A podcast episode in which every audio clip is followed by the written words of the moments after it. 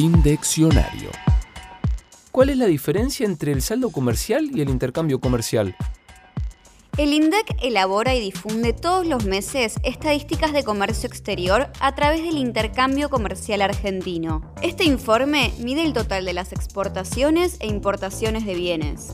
El intercambio comercial de un país registra el volumen de las exportaciones y las importaciones, es decir, se calcula a partir de la suma de ambas.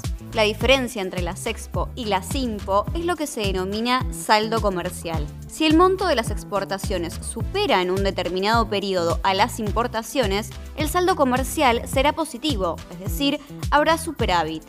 Mientras que si ocurre lo inverso, el saldo será negativo, es decir, habrá déficit.